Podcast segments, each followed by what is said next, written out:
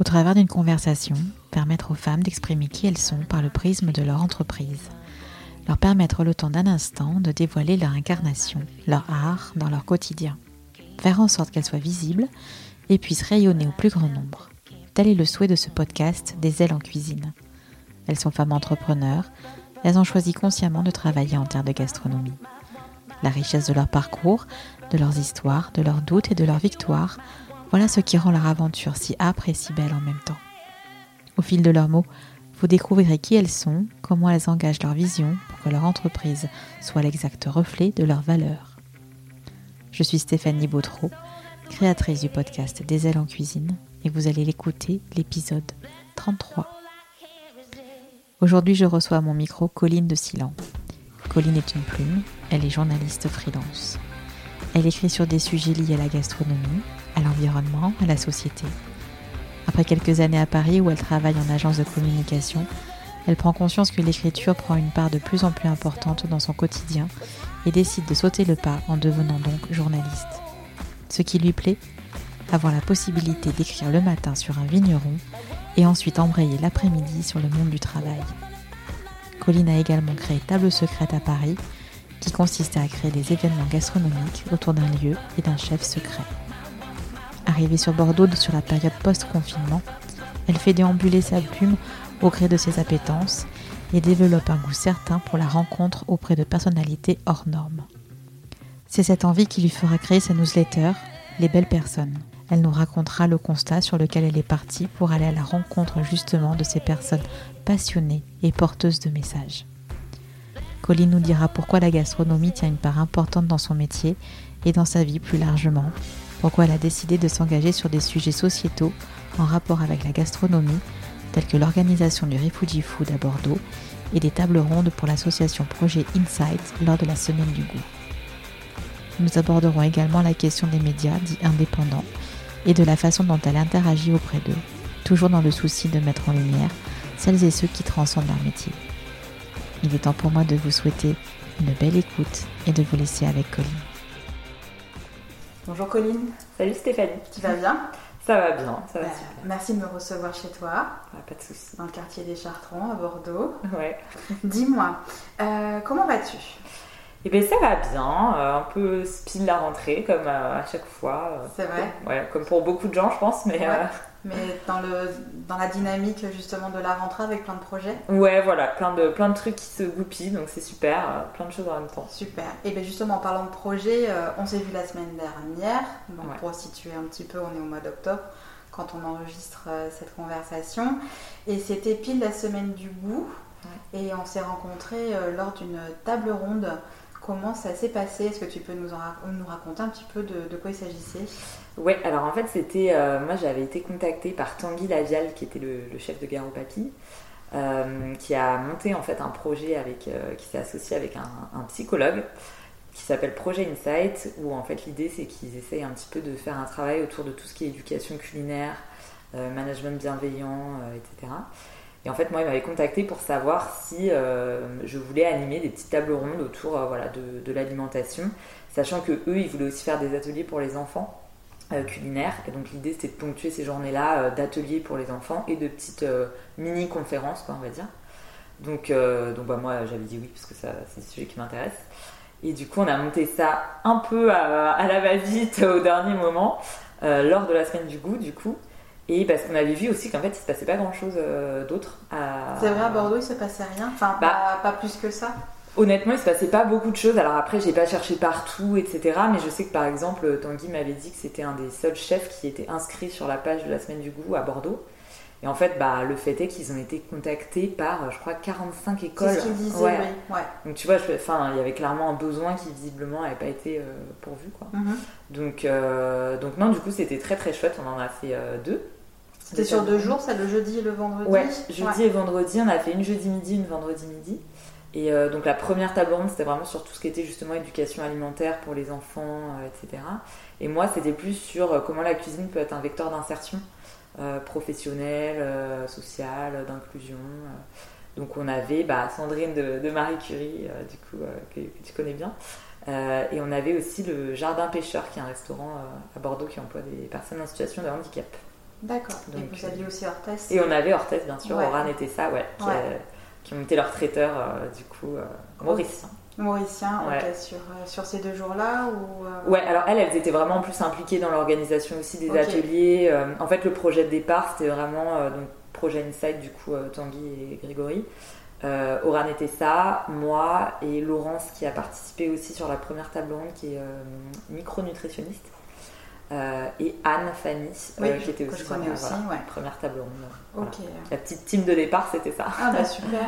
Et c'est appelé justement à à se développer, à, faire d'autres événements euh, hors cadre de la semaine du goût Ouais, ouais, ouais, bien sûr. En fait, là, l'idée, c'était un peu de le lancer euh, parce qu'on s'est dit, bon, autant faire quelque chose, on voit si ça prend, si ça intéresse les gens, etc. Et l'idée, c'est d'en faire d'autres euh, au cours de l'année, de faire aussi des.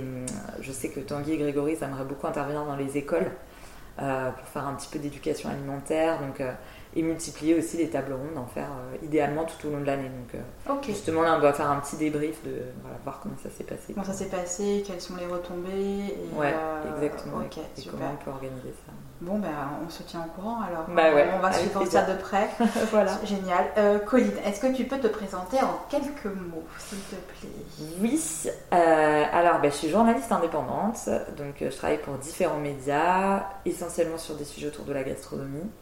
Euh, mais pas que, sur des sujets aussi liés à l'environnement, à la société, euh, à l'artisanat.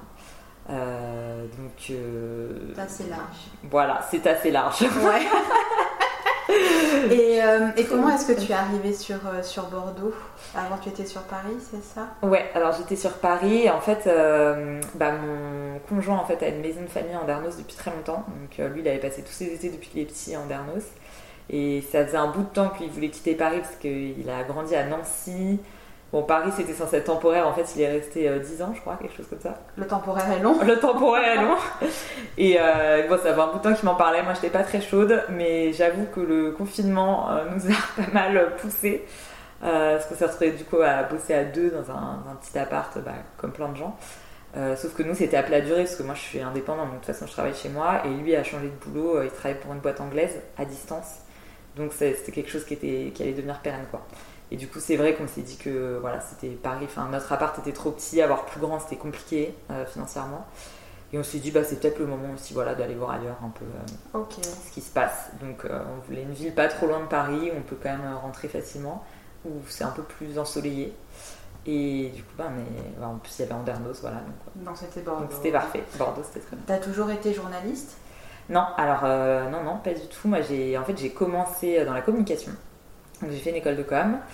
Euh, en fait, j'ai fait, fait, pas mal de trucs. Hein. Moi, j'ai un parcours pas du tout linéaire, donc euh, donc j'ai commencé dans la com, et j'ai toujours travaillé pour des agences de com qui avaient aussi des médias intégrés souvent.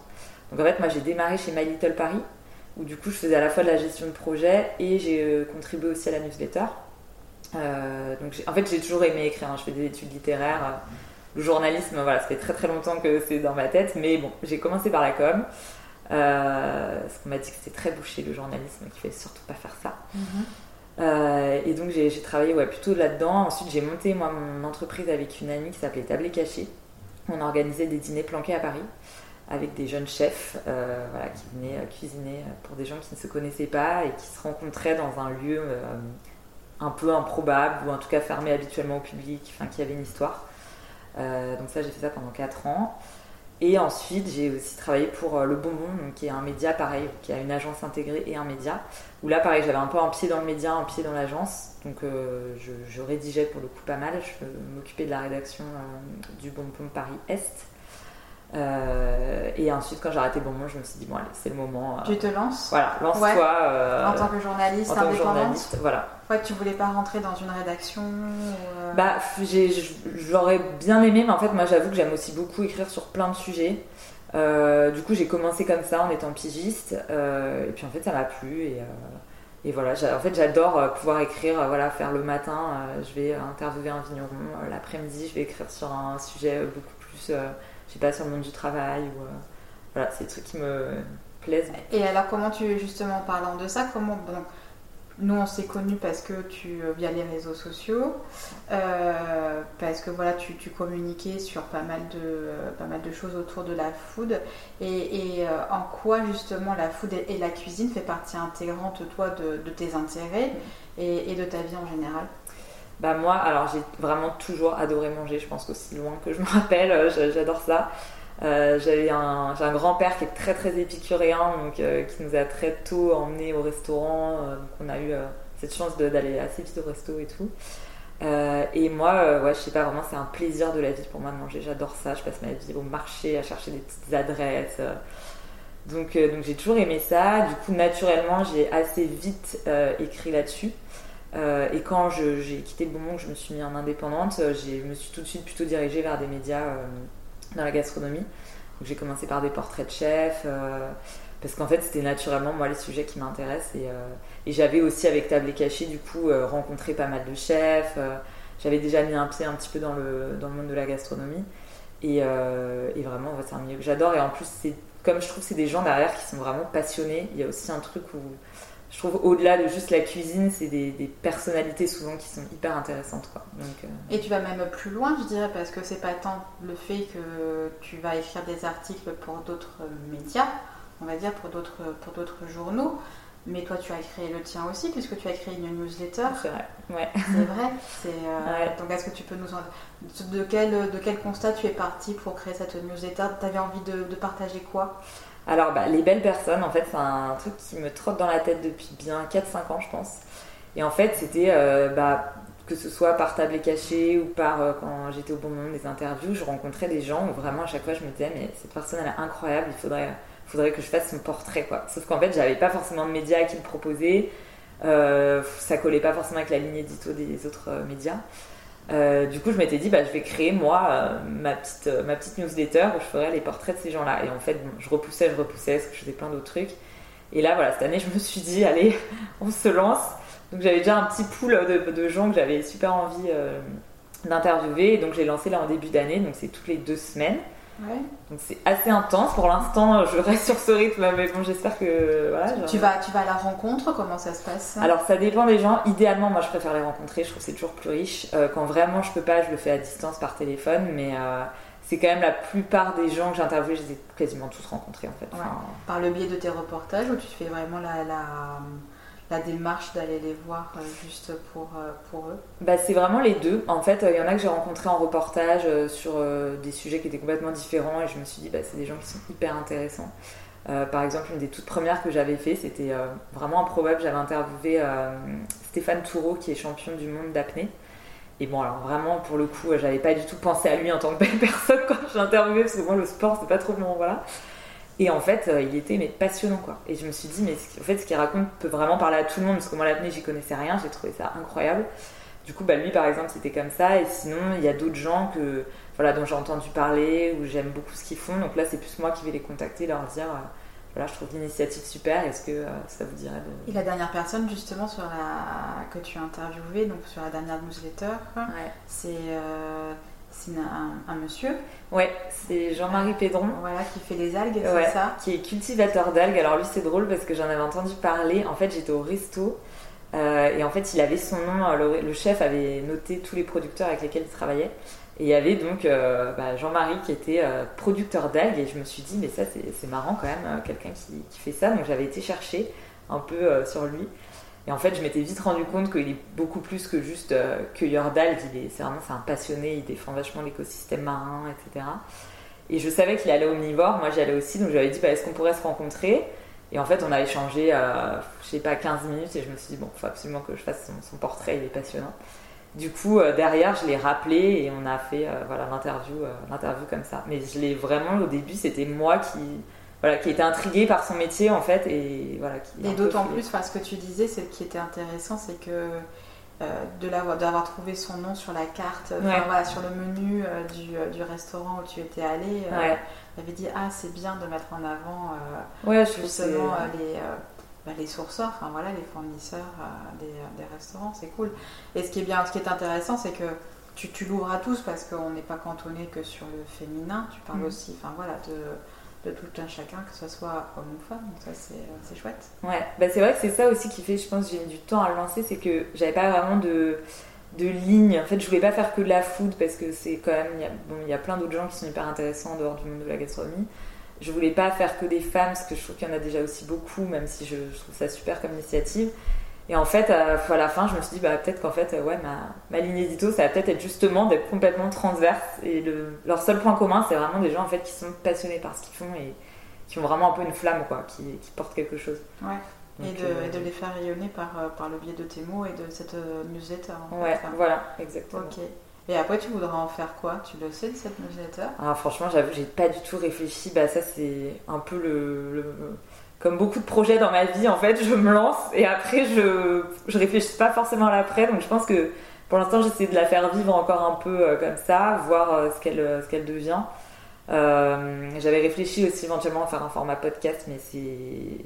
J'avais déjà fait un podcast avant et c'est vrai que tout ce qui est montage, etc., c'est quand même très chronophage. C'était sur quoi le podcast? Alors rien à voir, ça s'appelait Parlez-moi d'amour. Euh, pareil, c'était un truc que j'avais en tête depuis très longtemps où en fait j'interviewais des gens sur. Euh, j'en demandais de me parler de, de leur vie amoureuse en fait. Donc, qui sont en couple ou pas, hétéro ou pas, enfin voilà. Et parce que je trouvais qu'en fait il y avait plein de questions qu'on se posait et c'était né du fait que vraiment les conversations, tu sais, de post-dîner avec ton verre de vin avec tes potes, où en fait tu parles du truc, t'es là, mais oui, mais tellement, mais euh, je dis, mais il y a des sujets, je pense qu'en fait, qui parlent à tout le monde et on est tous en train de se poser des questions, on a l'impression qu'on est les seuls à se les poser. Ouais, et puis après un verre de vin, de toute façon. Oui, en fait, tu, voilà, tu te rends compte qu'en fait, euh, tu vis les mêmes trucs, quoi. Et du coup, je l'avais lancé comme ça et, euh, et j'ai fait quelques épisodes, mais en fait, c'était vraiment, ça me prenait beaucoup de temps.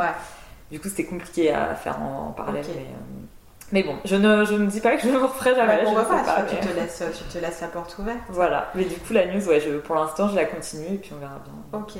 Et euh, écoute, à, suivre aussi. Et justement, donc, quand, euh, quand je regarde un petit peu ton, ton parcours, euh, effectivement, tu t'intéresses donc aussi bien sur la food, mais le côté aussi social, tout ça.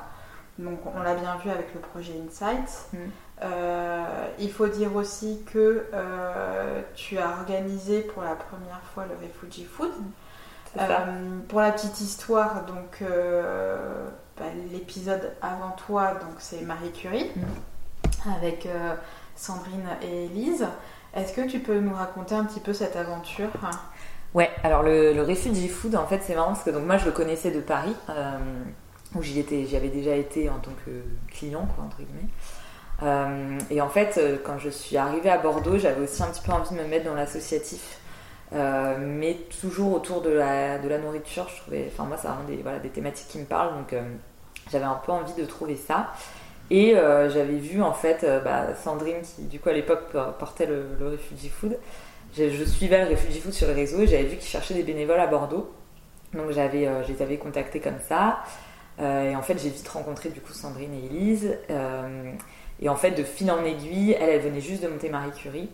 Et c'est vrai que du coup, bah, finalement, le, le, coup de main s'est un peu transformé en, euh, en fait. Voilà, on veut bien que tu l'organises. donc, euh, donc moi, j'ai dit oui parce que je trouvais ça l'initiative géniale. Et euh, Sandrine m'a énormément aidé, évidemment, au début, puisque moi, je, je connaissais pas du tout les associations bordelaises, j'avais pas du tout de réseau. et elle avait un réseau énorme parce que ça faisait, je crois, six ans qu'elle organisait, qu'elle le portait. Donc, euh, donc du coup, en fait, euh, voilà, elles m'ont un peu transmis le, projet. Et, euh, et, du coup, bah ouais, je l'ai organisé. Donc là, pour la première fois, c'était en juin. donc c'était la septième édition à Bordeaux. et c'était, enfin, franchement, c'était génial. Je regrette pas du tout. Qu'est-ce que tu retiens de cette expérience? Bah, c'était hyper enrichissant parce que je trouve, en fait, j'ai un peu retrouvé ce que je faisais dans Tablé Caché, où en fait, vraiment, la, enfin, je trouve la cuisine, c'est un moment c'est une des rares disciplines, je pense, qui rassemble tout le monde euh, autour d'une même table. Moi, ce que j'adorais dans Table Cachée, c'est qu'on avait un avocat qui allait dîner à côté d'une infirmière, qui allait. Euh, et en fait, tout le monde passait un trop bon moment et ces gens se parlaient, alors que je pense qu'en dehors, ils se seraient peut-être jamais adressé la parole.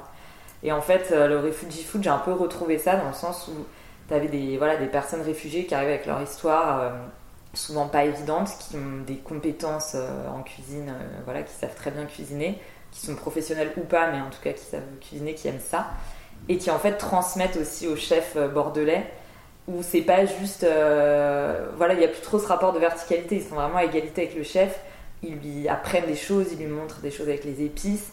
Et moi, j'ai vécu voilà, des moments où, par exemple, chez Mampuku, où j'ai adoré euh, qui était une réfugiée euh, tadjik, qui vraiment, euh, elle était, s'est emparée de la cuisine, quoi. Et il y avait les trois chefs, enfin les deux chefs de Mampuku, du coup, qui étaient autour d'elle et qui, voilà, qui regardaient, qui ont un peu appris des techniques aussi. Enfin, j'ai trouvé ça super parce que c'est, c'est, vite fait, je trouve, d'avoir un regard un peu condescendant sur ces personnes-là. Alors qu'en fait, c'est des gens qui, voilà, qui ont autant de compétences que nous, qui ont, fait des métiers avant, qui ont une vie avant.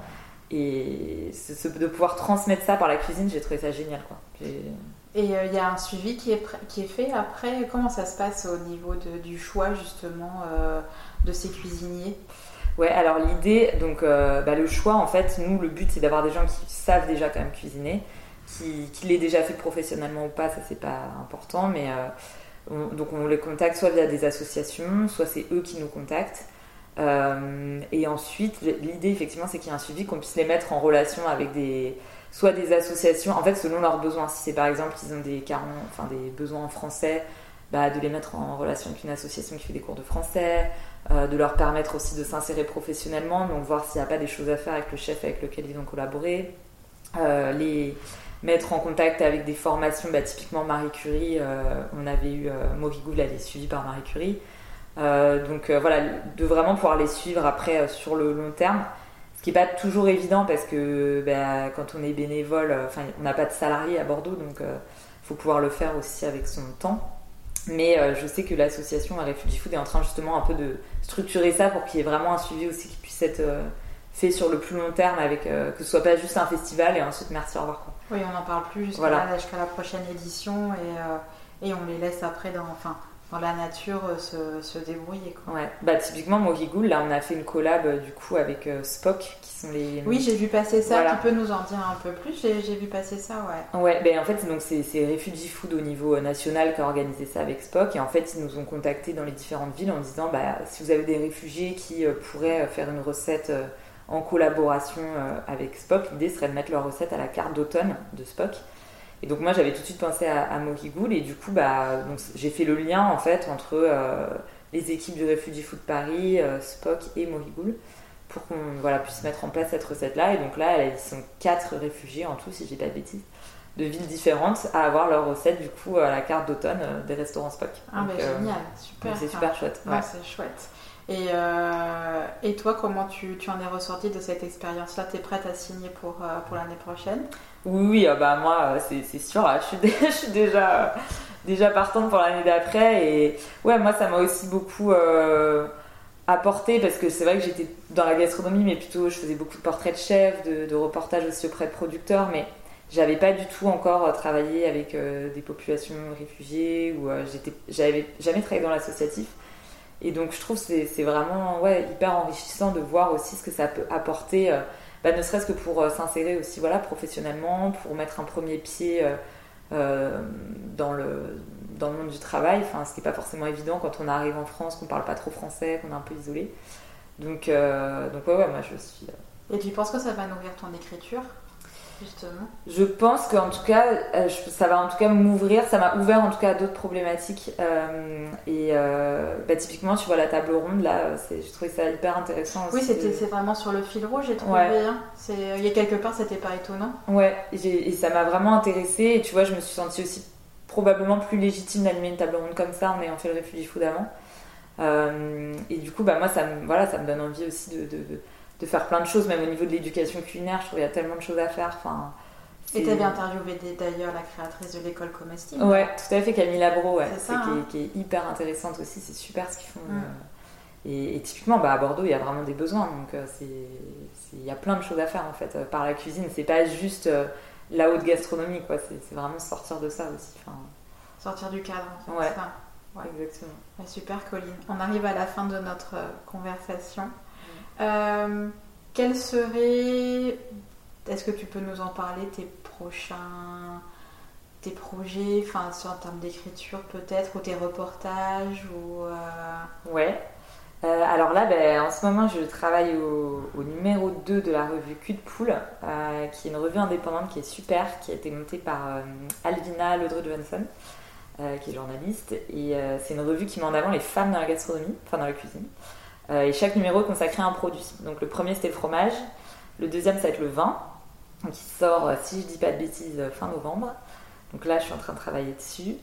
Euh, et j'ai aussi euh, contribué à Bobine. J'aime beaucoup ma travailler avec des revues indépendantes. Je trouve que c'est vraiment, enfin c'est super, c'est super reportage à chaque fois. Parce que c'est pourquoi tu aimes travailler justement avec ce type de, de, de, magazine? Il y a bah, plus de cartes blanches? ouais, je pense qu'on est beaucoup plus libre euh, et c'est souvent des magazines aussi quand même assez engagés, donc qui portent un message et du coup bah, les personnes qu'on va aller chercher sont aussi plus intéressantes parce qu'elles ont vraiment des revendications. Là, pour Bobine, par exemple, on a fait un reportage, euh, on est allé voir un berger euh, qui travaille en, estive, euh, qui, voilà, qui défend la race de brebis locale, la manec à tête noire, qui fait encore son fromage en estive, qui produit en estive, qui traite en estive, et qui est hyper intéressant.